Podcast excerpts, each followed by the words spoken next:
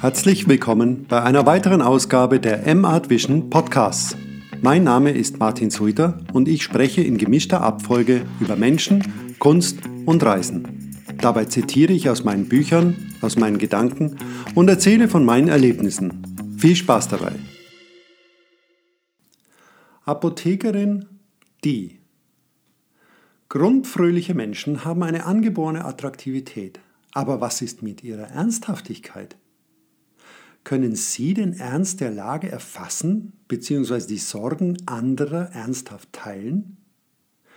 Nach meiner Erfahrung lassen grundfröhliche Menschen, vor allem Frauen, Probleme nicht an sich ran und überspielen alles mit laissez-faire. Das ist sehr schwierig, weil derjenige, der Sorgen hat, ernst genommen werden will und die Leichtigkeit mit Problemen umzugehen als Nichtbeachtung, ja Abtun begreift. Da kann man noch so viel erklären, die Leichten werden schlichtweg nichts schwer nehmen.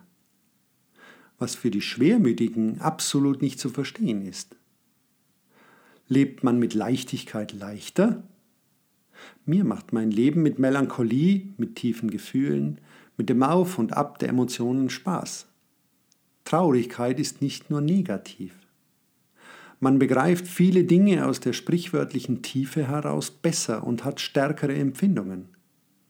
Wenn man es schafft, alles im Bewusstsein des Seins zu erleben, hat man das Gefühl, bei sich zu sein, eins zu sein mit sich selbst. Das ist eine ergreifende Erfahrung. Immer, wenn ich auf dem Berg bin und sich das Sonnenlicht in der Abendstimmung über den Gipfeln bricht, wenn die Täler schon im Schatten liegen und sich der Dunst über die unten herrschende Hektik legt, überkommt mich ein Gefühl von Demut.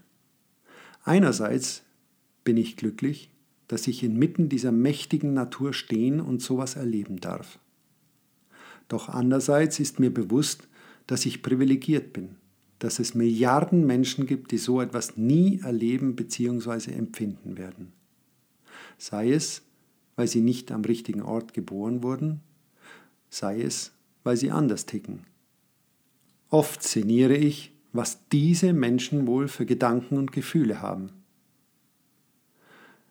Ich denke, ich werde es niemals erfahren.